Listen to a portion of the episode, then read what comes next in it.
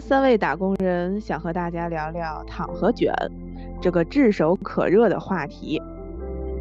大家好，我是小兔。大家好，我是 KK。我是晴晴。前段时间呀，有一个广告文案，可能很多人都听过了。我听了之后呢，反正是心里被撩得痒痒的。嗯，我一定要请我们自带播音腔的晴晴来引用重现一下。好，下面开始了。你写 PPT 时，阿拉斯加的鳕鱼正跃出海面；你看报表时，白马雪山的金丝猴刚好爬上树尖；你挤进地铁时，西藏的山鹰一致盘旋云端；你在会议中吵架时，尼泊尔的背包客一起端起酒杯在火堆旁。有一些穿着高跟鞋走不到的路，有一些喷着香水闻不到的空气，还有一些在写字楼里面遇不到的人。我听完这个文案，我心里只想说一句：这个班我是一点都不想上了。哎，现在真的太太太太太卷了。我的感觉就是，职场里面很卷，然后。教育孩子的爸爸们也很卷，然后各行各业都在卷，感觉外企也卷，国企也卷，然后民企也在卷，然后出去玩也卷。你说在职场里面上班卷吧，然后出去了酒店也贵，机票也贵，然后物价也在涨，所以我觉得现在真是处处都是很卷。我我我现在特别想问你们，你们觉得自己卷吗？就是你们自己觉得是个什么样的状态？嗯，其实你也可以问一问，我们现在觉得自己是躺平的吗？因为我总觉得就是躺平跟卷是对比出来的，就是有的时候你觉得你自己是躺平的状态，但是在别人看来，可能你就是一种卷的状态。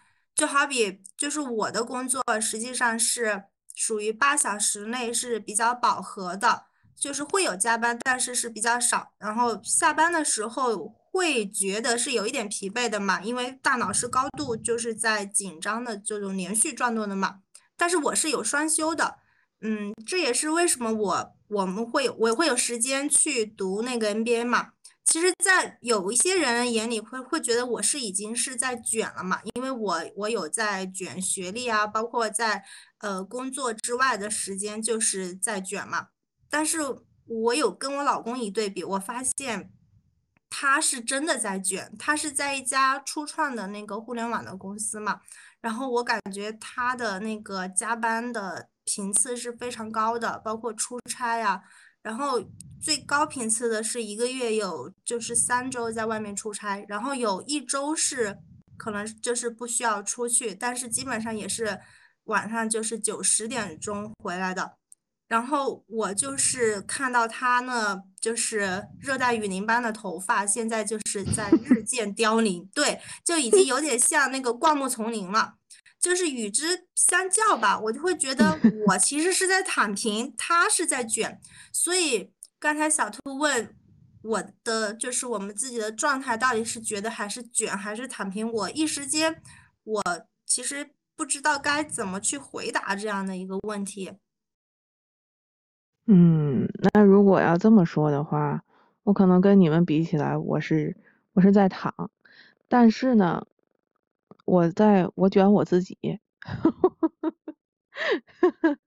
对，自卷你在自卷，对，因为我可能是对自己，嗯，也不能说要求比较高，就算是有点要求的人吧。我不能接受啊，我可以接受平庸的自己，因为我现在也挺平庸的，但是我不能接受就是我的时间整日虚度。嗯，没有做一些有意义的事情啊什么的，可能就是我这种心态可能也不是很健康。就会会有，我也看到会有一种说法，说人生本来就是用来虚度的，这可能是真的卷，但是我还做不到那样。就是比如说我最近一段时间，如果我没有做什么，每天就是追追剧啊，看看综艺节目啊什么的，我就会觉得，哦，我天天到底在干什么呢？我这大好的时间我就都在浪费了。然后其实。就但是没有人要求我这样，我周围的，因为我的工作环境，包括家里人啊什么的，他们也没有对于对我，因为现在也已经工作了嘛，也比较稳定，就是不像以前上学时，你你要想看个电视剧啥的，嗯，会被父母说，哎，快去那个看书、写作业什么的。现在也没有人对你提这种要求，而且我的工作他也没有这方面的就是要求，所以他他是不卷的。但是我我就像我刚才说的是，我自己在卷我自己。我觉得我那个，嗯，看追剧啊什么的，啊，我就觉得好浪费时间，就是每天无所事事，就是感觉时间都被虚度，所以我不能接受这样，我就我就觉得我应该做一些更有意义的事儿。然后啊，对，后来我不就去上学了嘛，对吧？咱们也是因为上学才遇到的，嗯，然后。包括我现在还要想再做、再学其他的东西，我就觉得我不能停下来。反正我觉得这样就是自己卷和像你刚才说你老公那种，我不知道他是他自己想要这样，还是说嗯就没有办法被单位逼的不得不就是被卷和和主动卷。反正我觉得如果是被卷的话，压力可能会更大。然后主动卷的话，反正也也挺有压力的，但是就稍微好一些。就是其实我之前有看，嗯，是谁的那个一个反问，就是说卷也是分层次的，你的这种卷是属于高层次的卷，属于自卷。对我老公那种卷呢，确实是属于低层次的卷，是属于他卷，就是。你不得不卷，有很多就是包括我们也有在说，单位里面很卷啊，包括大家就是都知道的互联网行业里面也是比较就是很卷的嘛，就是不得不。那如果不在这里卷，可能就得换个地方卷。嗯，我觉得躺和卷其实是一个相对的事情。刚才 K K 说。她老公的那个那个事情，我觉得其实是大多数，嗯，尤其是比如说初创公司啊，嗯，当然可能也不只是初创公司，包括什么互联网啊，或者什么汽车行业啊，这种什么九九六呀或者零零七的现象是很普遍的。像就是外企里面有标准的双休日的工作，或者是这种。没有强制你加班的这种行为，就已经相对来说是很幸福，不是很卷的一个状态，就是相对来说是躺的状态。但是，但是，比如说身处在这个福利或者是休息日很啊正规的这样的企业里面，仍然会感觉到卷，就是可能这一整天或者说整个这个工作状态都是一个。被推着往前走的一个状态，所以他他可能相对于比如说九九七和呃九九六或者零零七来说，他可能是躺平，但是它其实也很卷，所以其实这个躺平或者卷的意义是一种相对的。嗯，另外来说就是躺平和卷，他们两个其实是说。引申了一种内在的情感上的不满吧，因为从“躺平”这个词儿被发明出来，它其实有一种贬义的那种生活态度，就是好像我们对这个嗯不作为啊，或者是不努力的一种一种态度。然后呢，我就是就是躺平，表示我就往这一躺，我什么也不干了，就这样吧。这样这种生活态度的与之相对的是内卷，然后这个内卷它的意思，其实最开始这个词儿被说出来是说，我我在有限的资源下面，啊，大家都去争夺这个有限的资源，那么个体的收益努力比就下降了，就相当于是努力的通货膨胀，就相当于我们的努力不值钱了，因为大家都在努力，就是有这样一种感觉。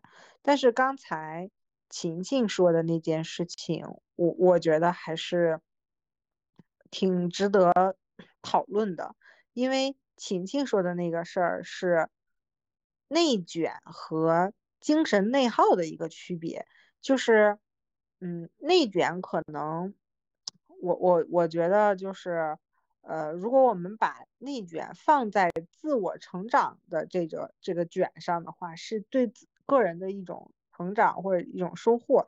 但是如果我们放在跟别人去比，或者是这种被动的去瞎卷，就比如说我卷了一天，也不知道自己在忙卷些啥，最后可能自己一无所获，然后就是跟别人的攀比上，或者是。嗯，就是这种叫精神内耗，它不叫它不叫内卷，它让你它会消耗你的精神上的一些东西。比如说，我们有很多的那个家长，就是比如说做妈妈的啊，看见这个孩子学这个班了，嗯，那个孩子学那个班了，他觉得我我的孩子不能输在起跑线上，然后他也给他自己的孩子报了一堆补习班去学。我觉得这个其实就叫精神内耗。如果是他们家孩子，比如说就喜欢学这个，他去说啊，那我给你帮你报一个班去学这个，然后这个孩子学完这个，说我还要再学，就是更高一级的，比如说一级、二级、三级、四级这样，这是他自己跟自己的一个内卷。但是他如果去跟他是因为别的孩子报了这个，他也去报这个东西，我觉得就叫精神内卷。还有一种就是职场里面，嗯。我的同事没有下班，我也不下班；我的老板不下班，我也不下班，就是看谁下班晚呗。我觉得这个就叫精神内耗，这个这种卷是没有意义的卷。那要这么说的话，嗯，那我这种做法其实还是对的哈，因为我，嗯，以前就是我其实是很讨厌，嗯，上学的时候啊，其实是很讨厌被比较的。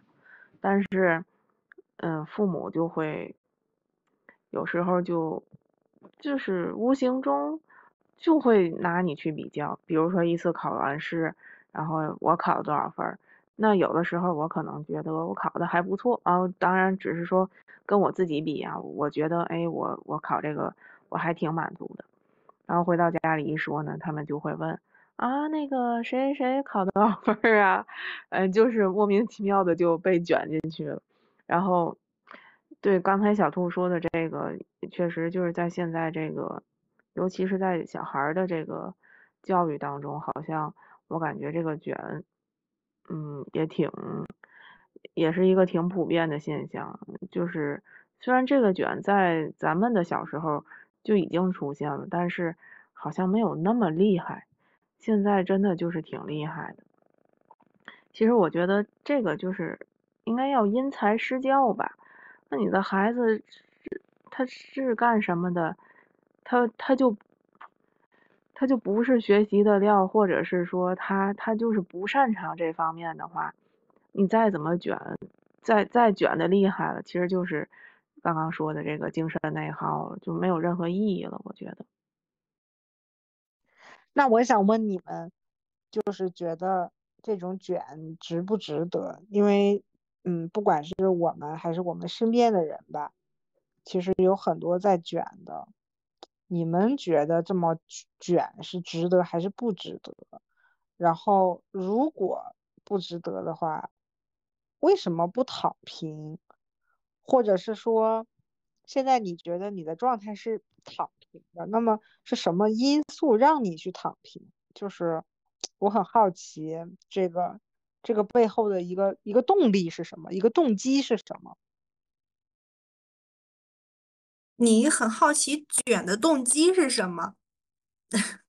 就是就是因为我们都是普通的打工人嘛，就是有的时候，嗯，我会觉得打工人就是有他。不得已要去做的事情，就好比我老公也不想卷呀，但是不卷怎么还房贷呢？不卷怎么养孩子呢？不卷怎么给老婆买礼物呢？当然，老婆自己也卷着，老婆自己也可以养活自己，就是就是蛮蛮多的卷，实际上攒够自己退休的养老钱呢？都延迟退休了。对呀，你不卷又延迟退休了呀。我都不知道我到那个岁数，我六十五岁我还卷不卷得动呢？那我现在不卷，我以后老了我又卷不动，我是不是就得现在卷呢？所以很多的卷都是不得已的，就是没有那个机会去考虑它值不值得。有一部分人是很无奈的，但是也确实是有一部分人他是相对来说可以做选择吧。那就是他已已经就是有一定的，就是或者是说已经有一定的积累了吧，他可以不需要再过度的去做那些个，或者是说是精神内耗也好，或者是去攫取那些超出自己能力以外的这样的一个东西吧。那这个东西可能就是个人的那个欲望了，是这样的。然后你刚才说，嗯。为什么不躺平呢？我也一直在思考这个问题，我也很想躺平啊，但是，嗯，躺支撑我的动力是什么呢？躺平，躺平的话，我需要的东西太多了，所以会导致我躺不平，而且我也没有就是说见到就是。真的完全绝对的在躺平的人，可能我我们这个圈层哈没还没有见识到，就是那么多财富自由的人，他们真的就是在躺平了。所以，当然那部分人也不在我们的讨论范围之之内吧。嗯，我们大多数人都都是处在于 不得已的卷着，想躺但是却躺不平的这样的一个状态。我可我我。我可能有点不同的观点，然后其实我刚才听那个 K K 说，就是这个为，就是，嗯，就是她这个她老公这个卷，然后是因为什么什么，然后包括她自己的卷是因为什么什么。其实我觉得，如果真的是因为这样的话，那么其实。这个卷完全是，即便你现在是被动的卷，但是我觉我也觉得这个卷其实是由自己造成的。为什么呢？就是我现在新学了一个词儿，因为最近我在看一些关于这个修心的书，它其实是人们的一个欲望、一个妄念造成的。它。你为什么会有这么多追求呢？包括，嗯，咱简单理解，咱不说那个追求这么虚无的词儿，咱就简单说财富吧。那么是你有多少财富你就满足了呢？你现在，比如说你现在你觉得我有，呃，我就举个例子啊，就是随便说的啊，这个没有任何意义啊。我就是这个数数字是随便说的啊。我比如说现在你觉得我有一千万我就满足了。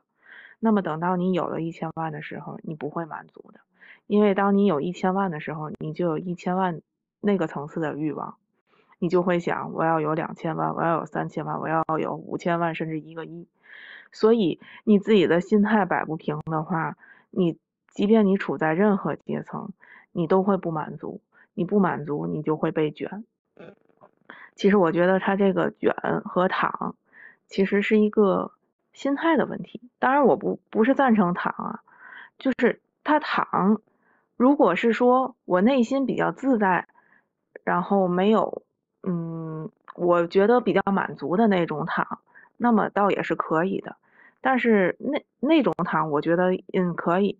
但是如果说是自暴自弃的那种，就是嗨，我就我就这样了，我我这辈子就就这样了。也听到有人会有这种这种说法，对吧？那么我觉得这种就是，嗯，也不是很好，就是太太过于自暴自弃了，就是他的心态也还是不好。那么那种卷呢，嗯，就是我刚刚说的，其实它是跟你内心的欲望有关系。但是你欲望太强烈的时候，无论你处在什么状态下、什么阶层下，你都会觉得卷，而且你也会很容易就被卷进去。人的欲望是无限大的，你你不满足的话，你在什么状态下、什么层次你都不会满足。所以我觉得，其实现在很多人他可能不太去往深处去想这个问题，就没有人要求你做一定要做这些事儿，对吗？工作啊，你可以说那个我不做这个工作，然后我可能就去做别的。做别的难道不是工作吗？难道不可以赚钱吗？那么为什么你要就是心甘情愿或者是被动的卷进来呢？是因为你有这个欲望，它一定能够给你提供跟你欲望相匹配的这个价值、财富吧，所以你才会一边厌恶着被卷，然后一边心甘情愿的被卷。但是如果你要是说，嗯，我就是想要这个这个财富，那么你就不要嫌弃他卷你，对吧？然后，嗯，这个就是我可能刚才，嗯，通过我最近一段时间看的书，然后产生的一个小小的想法，正好今天也有这个话题，然后，嗯，聊到这儿，我就想说两句。当然，并不是说想要。否定别人的努力和付出啊，我只是说，是它是一个心态的问题。我其实还挺赞同晴晴说的这一点，因为我最近不是在上那个心理学的那个课嘛，哎，这样看其实是不是有一种无形中好像咱们又开始卷了，就是又咱们俩咱们俩又在卷，你没事自己又学这个又学那个又又看这个又看那个。但其实这个就是有的时候我们去学习一些东西，是为了让我们自己，嗯，就是变得更好，或者是我们自己的呃这个知识可以指更好的指导我们的一些行动吧，可以是这样。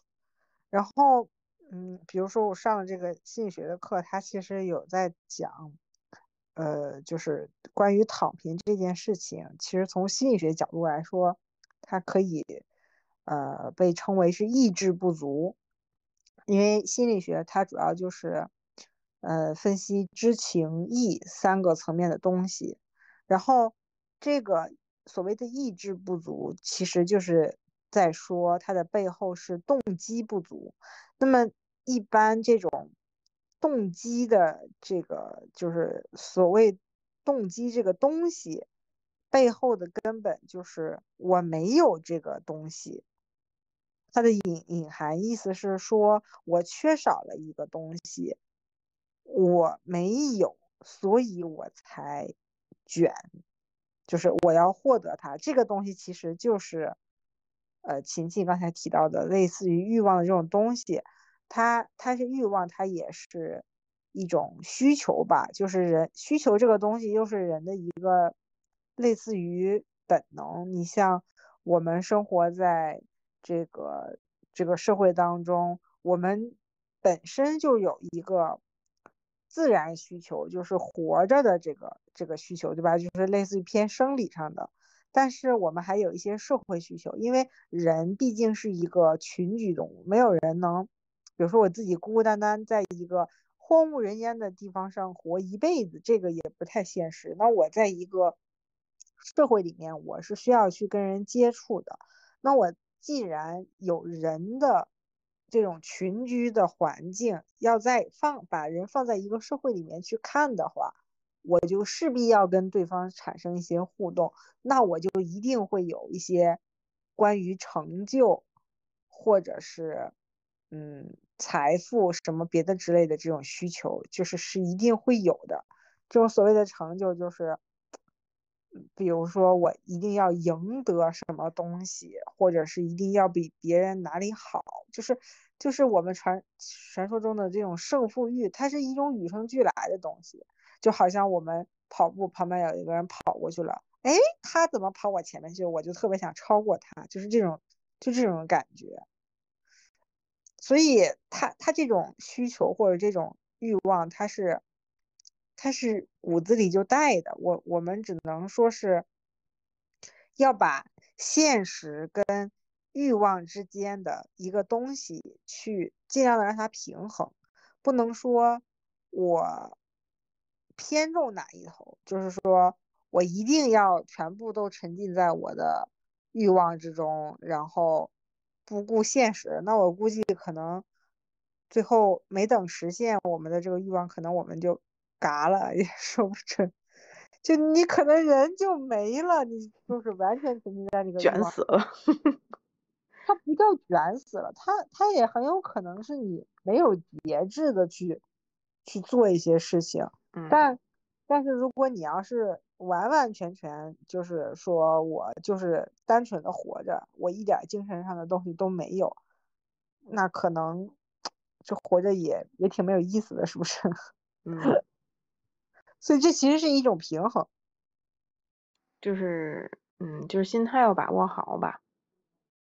嗯，我赞成，就是说刚才小兔说的这个平衡嘛，其实这个词确实是蛮重要的。就好比我就没有办法做到绝对的躺平，也没有办法一直处在绝对的卷当中，所以这二者我选择任何一种，就觉得没有办法在现在的这个社会环境中舒适的生存。就刚才说的人为什么要有欲望，就是当然是要控制，就是说过分的或是过大的这个欲望。但是如果没有欲望，可能真的是要四大皆空了吗？那可能我就是觉得生存的没有那么的舒适，所以不也不光是我，然后也有大部分的人，他们就是在躺平和卷。之间不停的在纠结，在切换，在徘徊吧。对他，其实我感觉你说的这个就有点像我们要追求生活当中的一种平衡感，就是打一个比喻，就是类似于去创造自己理想当中的那个腹肌，腹肌可能就代表了我们。人生的意义，或者是我们存在存在这个世上的某一些想要抓住的东西，你管它叫梦想、叫欲望、叫人生意义，还是叫什么都可以。但是躺和卷的过程，就好像我们是在做卷腹的这个过程，你要不断的 躺下起来，躺下起来，然后最后才能有你有形成你的那一块腹肌。但我我我我自己觉得，其实从某一些角度来说。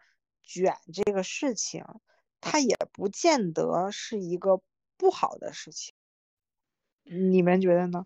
确实啊，就是适当的卷会让人进步嘛，对吧？你没有，嗯，没有一个，当然，刚刚我们也一直在说卷和躺都是由于对比产生的，但是，但因为我们人类是群居动物，你既然是在一个群体当中。即便你周围的人不去拿你和别人做对比，你可能自己也会，嗯，就是有意无意的去跟别人去对比。那么这个对比完之后，你可能就会觉得产生一个想要上进的一个动力。但我觉得这个适当的卷其实还是有益处的，就是凡事吧适可而止，嗯，不要。过往那叫过犹不及，就是太太过了就，它就不太好了。那适当的卷，其实在我这儿，我认为还是，嗯，还是有有用的。你说咱们为什么觉得现在人特别卷？我觉得现在唯一不卷的，呃，因为我每天会接触很多的人，然后我觉得这个。不卷的人，就是那种在国外被派到中国公司来做这个分公司老大的这群外国人，是一点都不卷，就是活得很自由。但是你你你你没有觉察到，就是中国，就是我们国家这些年一直发展的很快，就是这个卷其实是意味着我们在高速的发展。然后我们的劳动力其实其实是跟不上这种快节奏的一种变化了，所以才要卷起来，不然时间不够用。为什么大家都要付出这种努力？就是因为我们在一条非常快的跑道上在跑步。如果我们不跑，不跟这个跑道的频率相同的话，我们就就可能会摔倒，或者是跟不上节奏啦，跑不动啦。所以其实 AI 的出现不见得是一件坏事儿，因为它其实是可以帮助人类去辅助做很多事情，然后从把人就是把我们从这种繁重的工作里面解放出来之后呢。我们有时间可以去享受生活，然后去做一些别的事情，然后这些繁繁复的工作就可以让机器人去做。其实，人和人工智能的关系就是怎么去平衡，才能让他们更好的为我们服务。呃，我我我觉得是是这是应该从这个角度去想，不能说是。怕怕被他们替代，然后就让自己卷死。你们怎么看？可是你不卷，就有可能就是要被淘汰呀。就是我我也很感慨，就是时代在进步，科技在发展，也真切的就是感受到了先进的科技就是带给人们生活的这个改变嘛，包括。时间的，就是很简单的一个时间上的一个改变。我以前上大学，从广州，然后坐火车到那个武汉。我记得我那年坐那个火车，一开始的时候好像是要七八个小时吧，后来高铁就开了，就只需要三个多小时就到了，很便捷了。其实这就是先进科技，确实是给人们的这样的生活带了很巨大的便利嘛。但是我就是不由得会惶恐啊，会焦虑自己会被替代。就两个很很实在的例子吧，就是也是前几年就是比较热的一个话题嘛，就是高速收费员被 ETC 取代嘛。对，是的，那些工作是由机器去给你去做了。还有超市的收银员被自助的收银机给取代嘛？就是我现在进一些大的超市，基本上收银员是减少了的嘛。就是我会觉得每一项技术的革新，它带来的影响，它确实是双向的。就是它有好的一面，但是也确实是会有在那个时间段带来了就是不好的一面吧。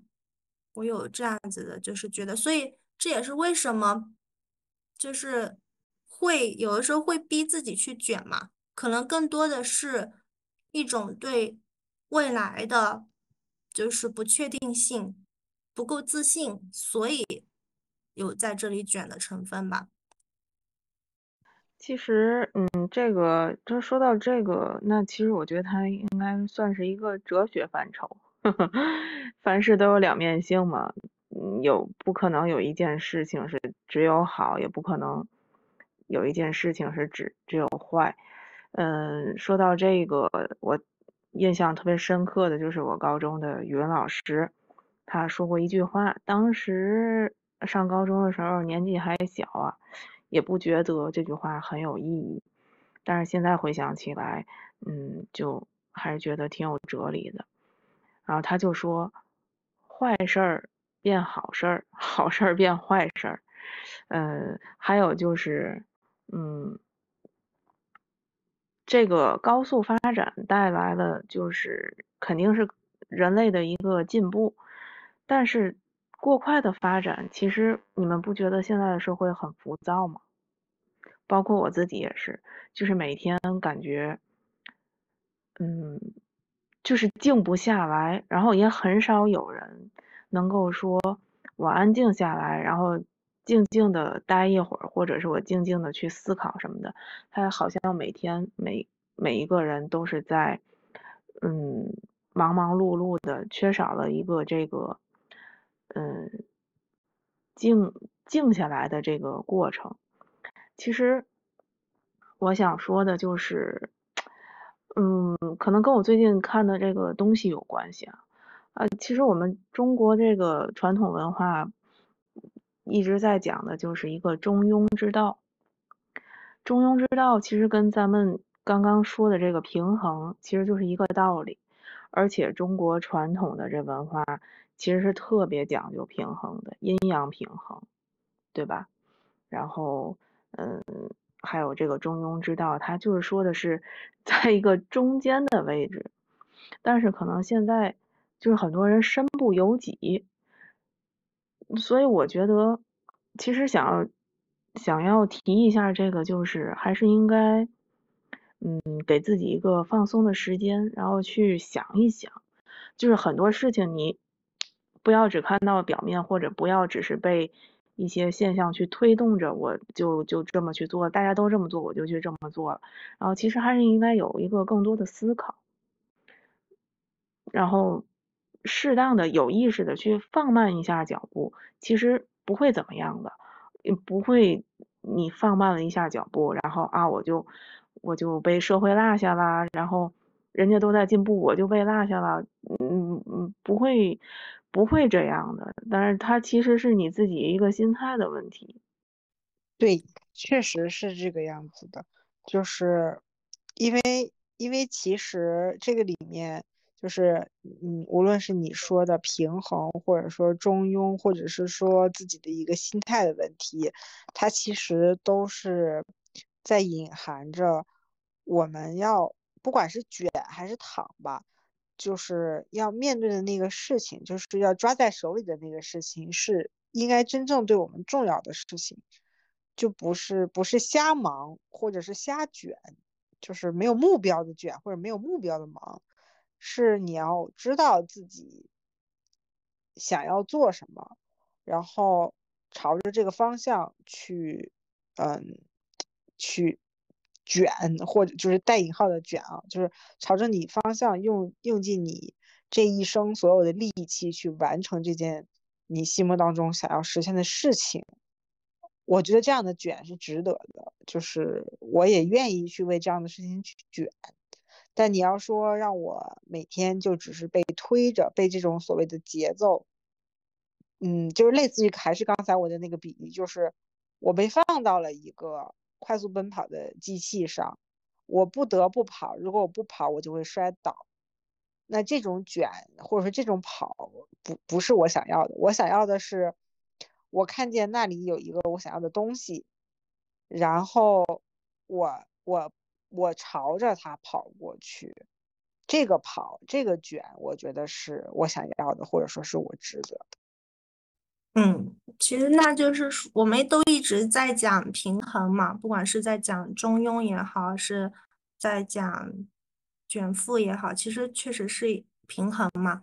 我有在想这个平衡的关键是什么？这个关键就是，其实刚才小兔也有提及到，就是找准自己的定位吧，就是你想要什么样的生活，成为什么样的人。什么样的东西对于你来说是最重要的？就是理清了这些，就是有助于我们去找到那个平衡嘛。就好比是，呃，躺平跟卷是直角的嘛，那么卷腹运动实际上就是一个四十五度嘛。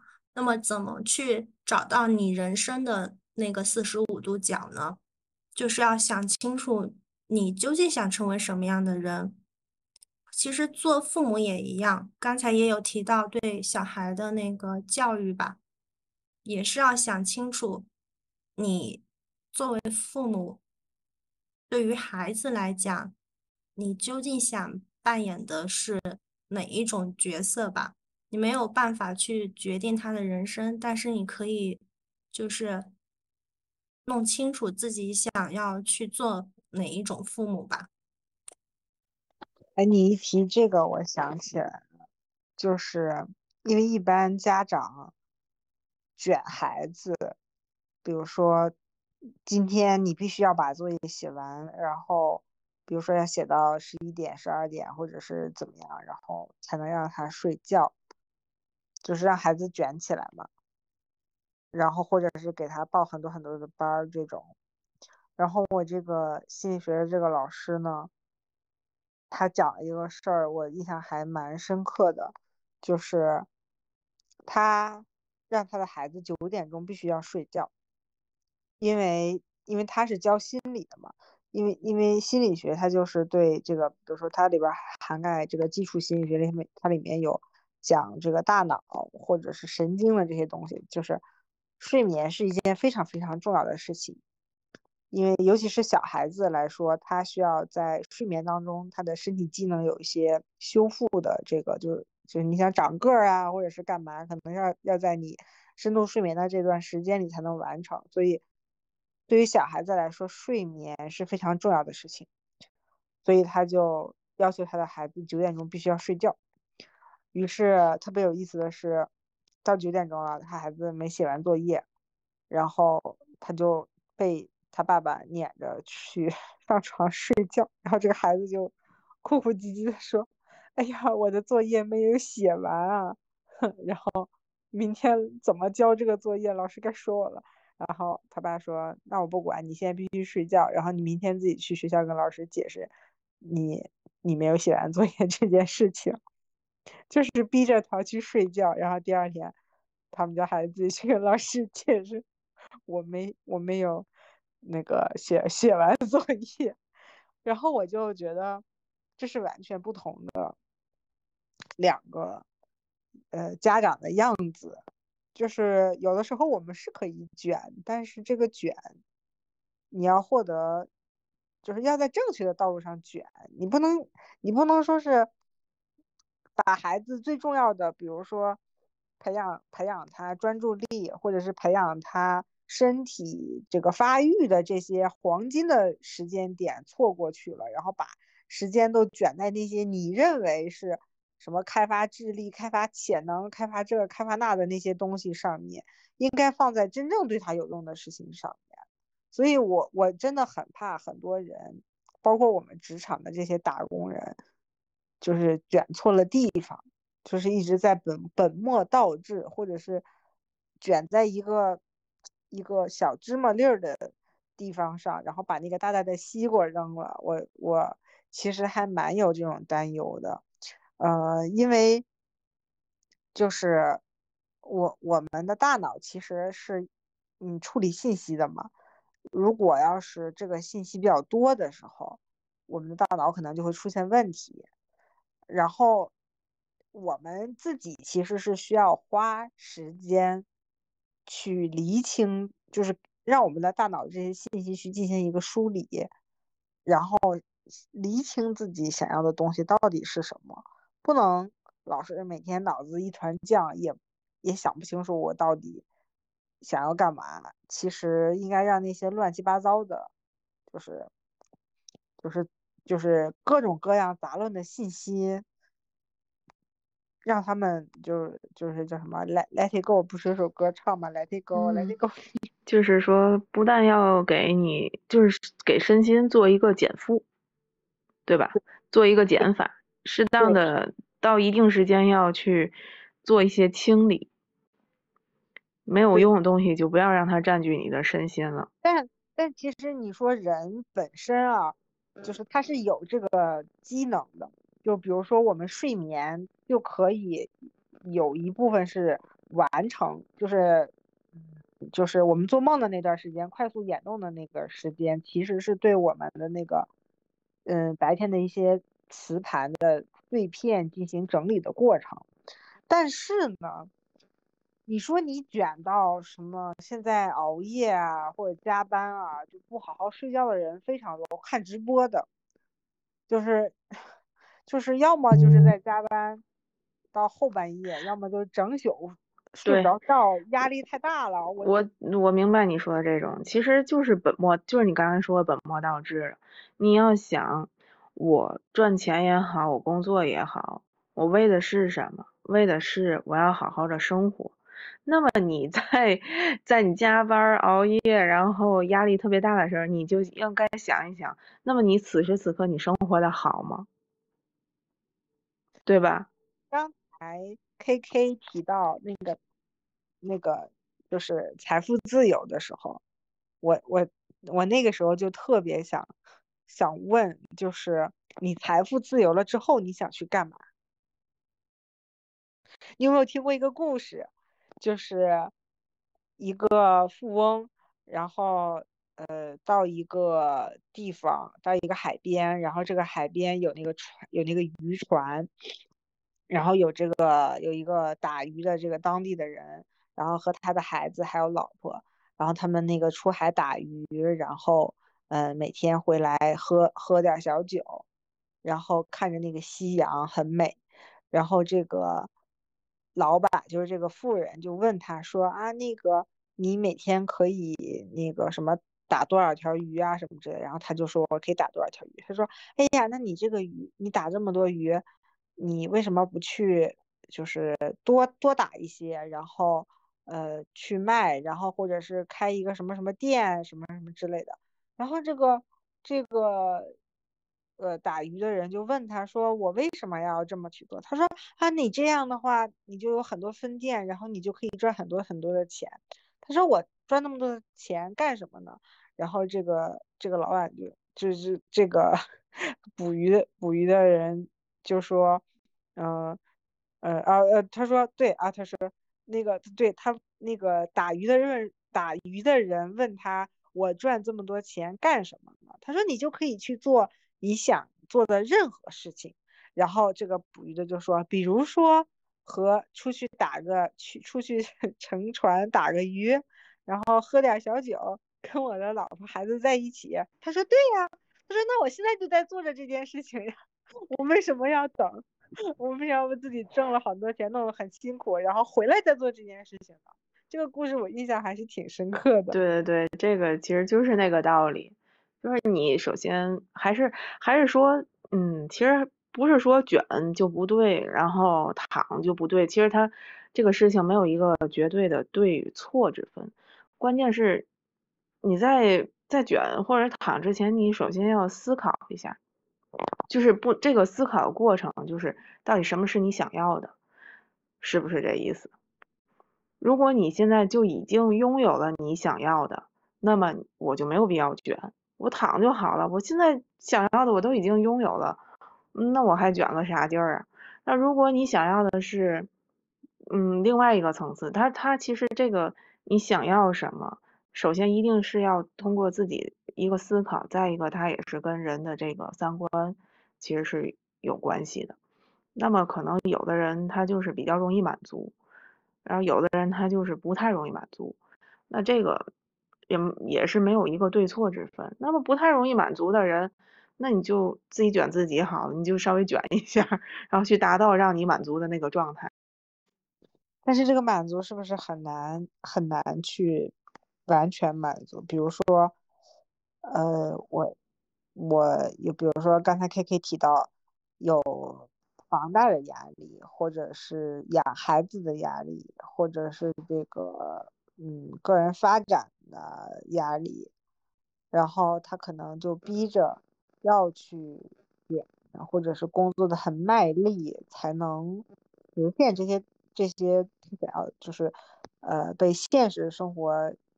压住的这些东西，如果他选择躺了，他可能就意味着，比如说他的收入会下降，他的生活品质会下降，然后可能他的个人发展会没有那么的好，因为他有可能，呃，比如说去一个没有那么发达的城市待着，可能就是有很多的后果，他觉得降下来之后。他也不快乐，或者说他也不喜欢这样的生活，他可能待不了几天就又回去了，就还是想回到那个纸醉金迷或者是充满着这个欲望的都市里面去生活，就也有可能是这个样子。嗯，我也并没有觉得卷不好，或者是说。躺平是绝对的好，或者是怎么样的？其实我有感受到的，就是其实我们的对话也是一一次次的在剖析自己的这样子的一个过程吧。我只是想说，嗯，什么东西能够支撑我，能够保持这个四十五度呢？不那么躺平，也能卷，那么就是。你得自己开心吧。你一个人就是说，如果你在某一种状态比较舒适、比较开心的时候，你才能够长久的去坚持下去吧。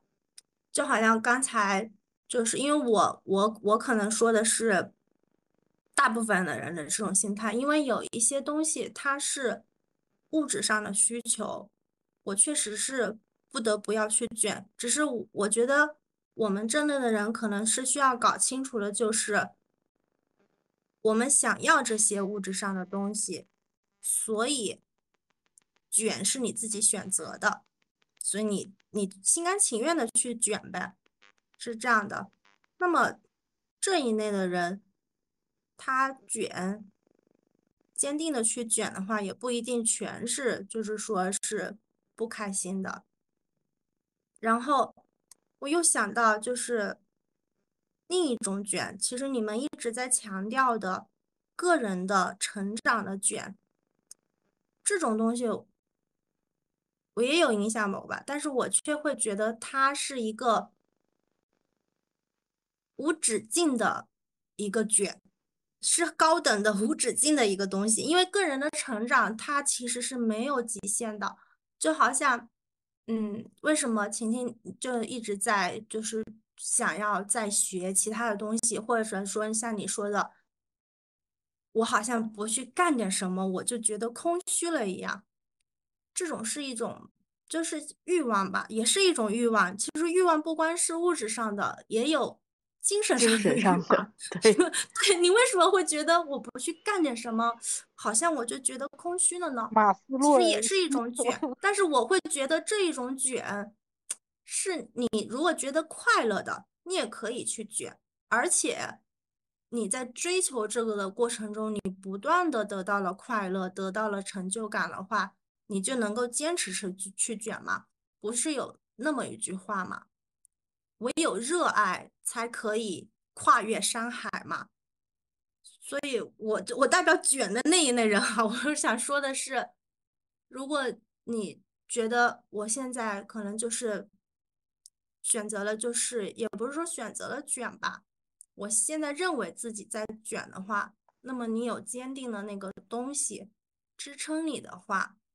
那就卷呗，就是这样的。对，K K 说的蛮对的。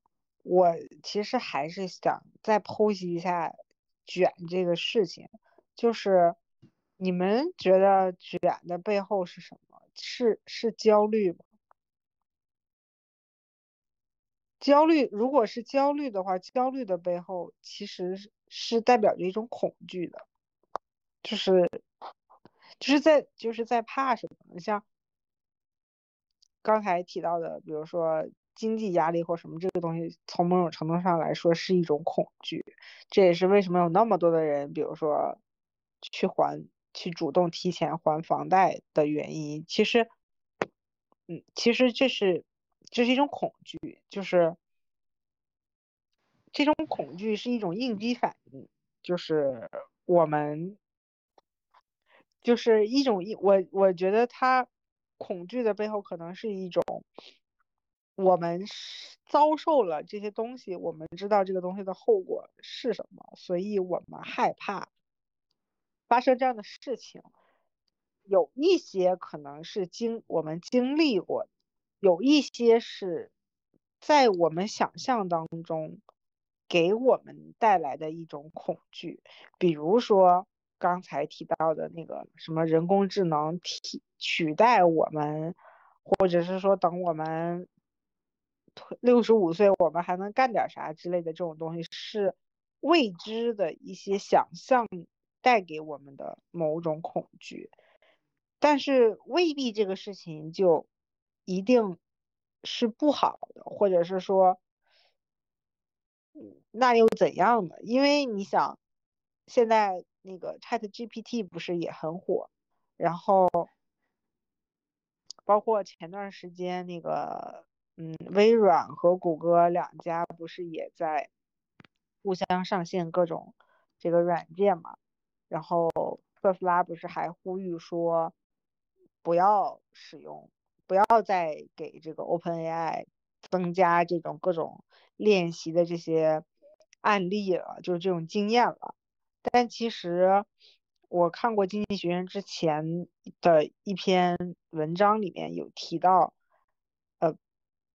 我们不呃，不管是 ChatGPT 还是之前我他们之前训练的那个下下下围棋的那个机器人，我不知道你们还记不记得，就是他们其实从本质上来说是没有办法超越人类的，因为你像那个那个下围棋的那个机器人，它就好比是一个下了一千万年或者是很久很久的一个老人，但他不能说是会，就是说超过。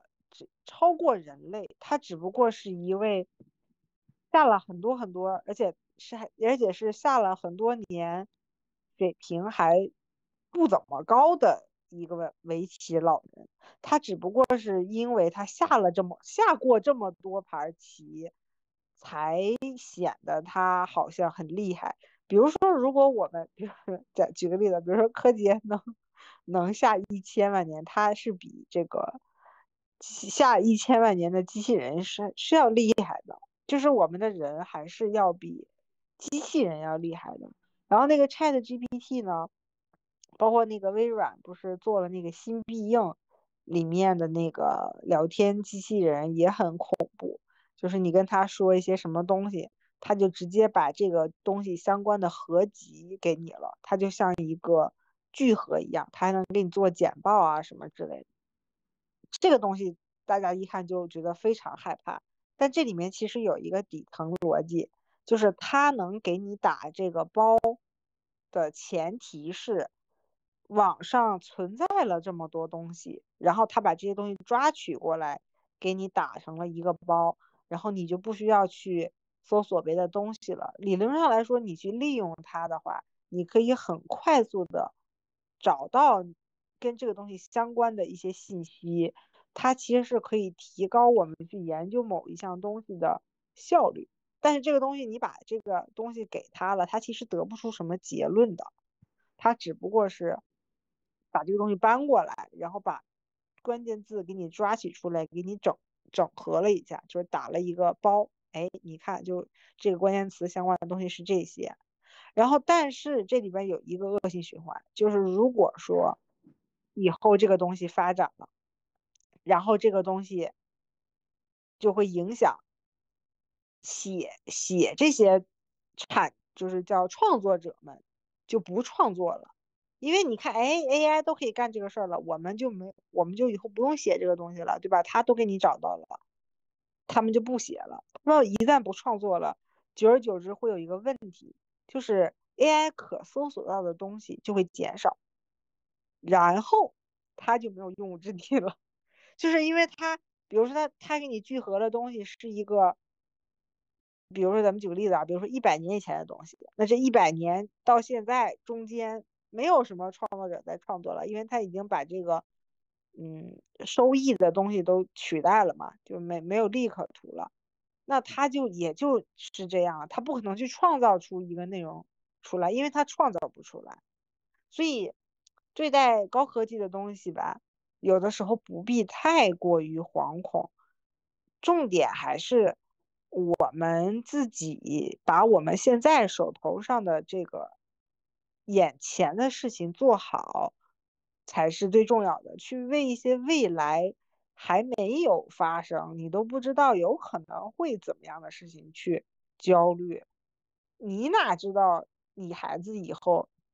高考的时候是啥样啊？如果你现在孩子还小的话，你怎么知道你未来的职业或者是这个行业是什么样子的呀？你你你现在我觉得日新月异的，二十年以后的事情都不一定是什么样子的了。就有的时候，大家可能是过于焦虑或者过于恐惧这个这些未知的东西，或者是。凭着我们自己过去的经验去觉得啊，这个东西很可怕，然后才产生的卷，去应对这个东西，它其实是一种应激反应。我我认同你的观点，真的，就是其实蛮多的东西，包括科技的东西，包括一些数据整理啊，一些包括计算机什么的，它最主要的目的还是为人类服务的嘛。人永远是就是做决策的那一方，这个东西我是认同的。当然，你刚才有提到的，就是说卷的背后的。原因是什么？我觉得就是焦虑呀。但是我，我现我以前就是我不想谈焦虑这个事情，我会觉得越谈他越焦虑，好像把所有人的焦虑都给勾出来了一样。但是它就是存在呀。你不管你面不面对它，它它都存在，只是说你怎么去处理这个焦虑吧。就好像刚才小兔。你说的，我们不要去惧怕，就是说这些，或者是 AI 也好，或者是其他的高科技的东西。那我们不惧怕的原因是什么呢？可能是我们足够了解，这个是第一层的。第二一个是，我们是可以掌控的。那么基于这两点的话，我们怎么才能去做到呢？就是。尼采在《生命的循环》中，他说有一句这样的话，好像是说，嗯，保持好奇心吧，和坚持终身学习，才可以去，就是打开应对。他说的是应对年龄的焦虑吧。那么，我觉得其他的焦虑其实也是一样的。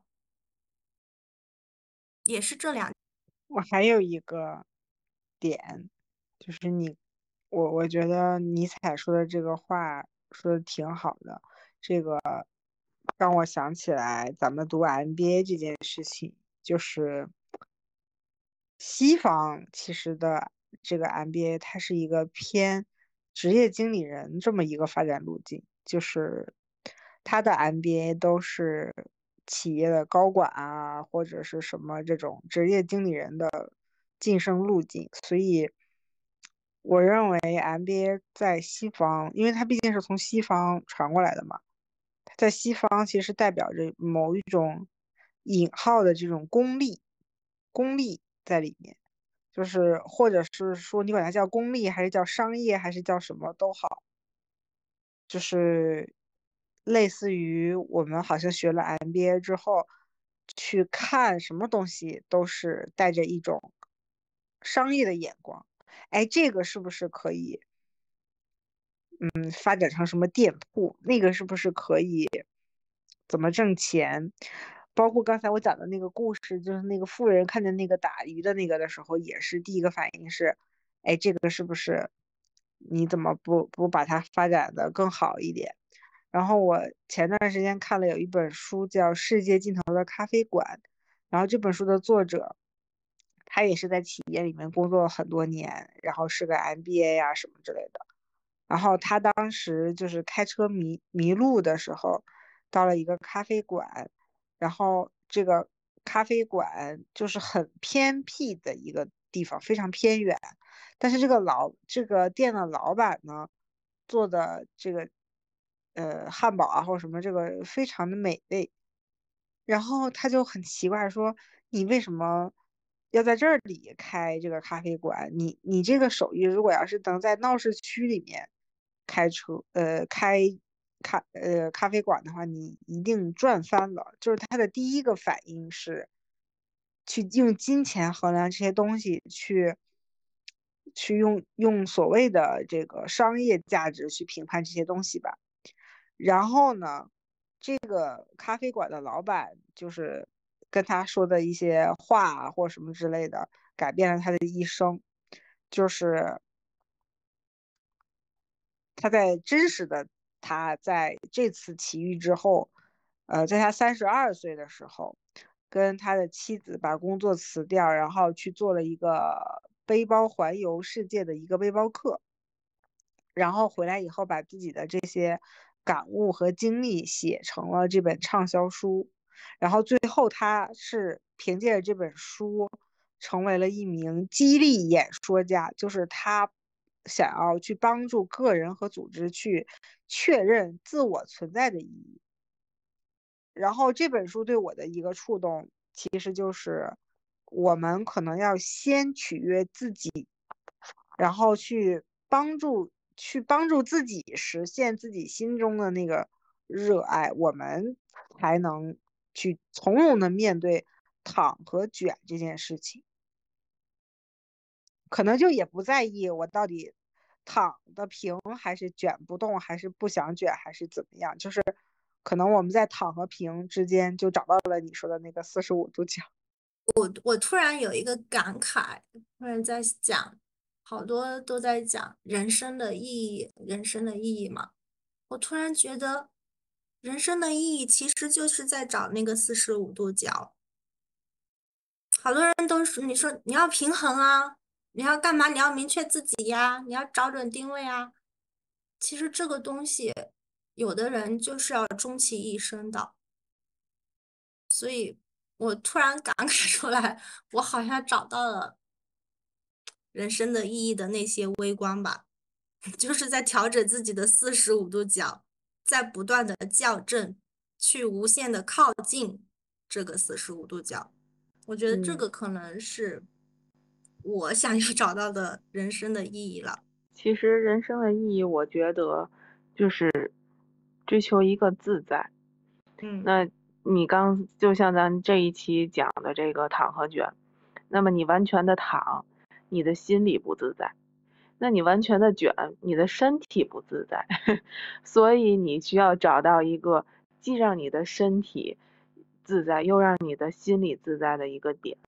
那么达到了这个自在的一个状态，其实就可以了。然后。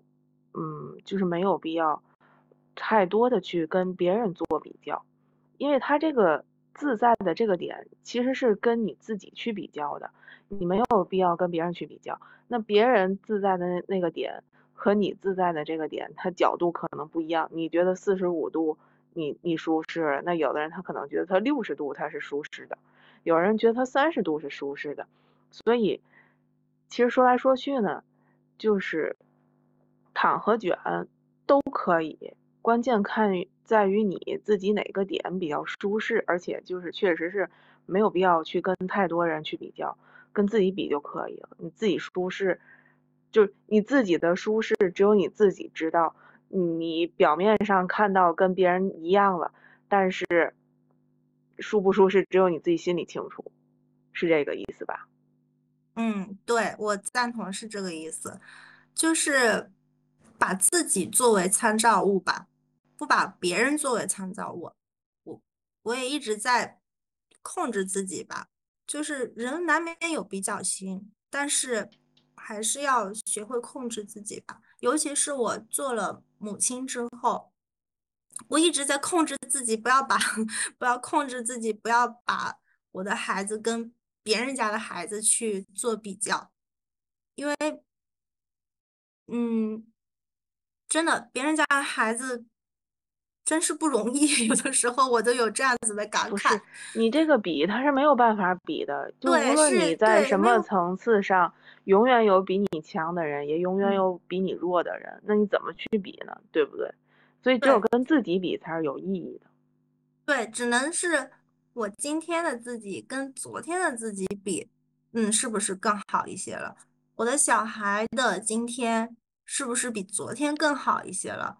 比如说，我家孩子确实是走的晚，说的也晚，就是走路、说话都晚。这要跟同龄人比，我觉得你就该焦虑，被急死。对对，但是一直在规劝自己嘛。但他就是一天天的好了，他现在就是能走，也能说，更好了，那又还强求什么呢？所以，嗯，最后一句话吧，就是觉得，如果你想卷的时候，那你就去尽情的去卷。如果那是你的目标的话，如果你就是在躺着了，那就坚定的躺着呗。如果你确实是又躺不下又卷不起，那就像像晴晴说的，找准自己的角度吧，看你在哪个 角度比较舒服吧。我可能是想去找那个四十五度角吧。总归一句话就是和自己和解吧。对，其实就是这这句话很重要。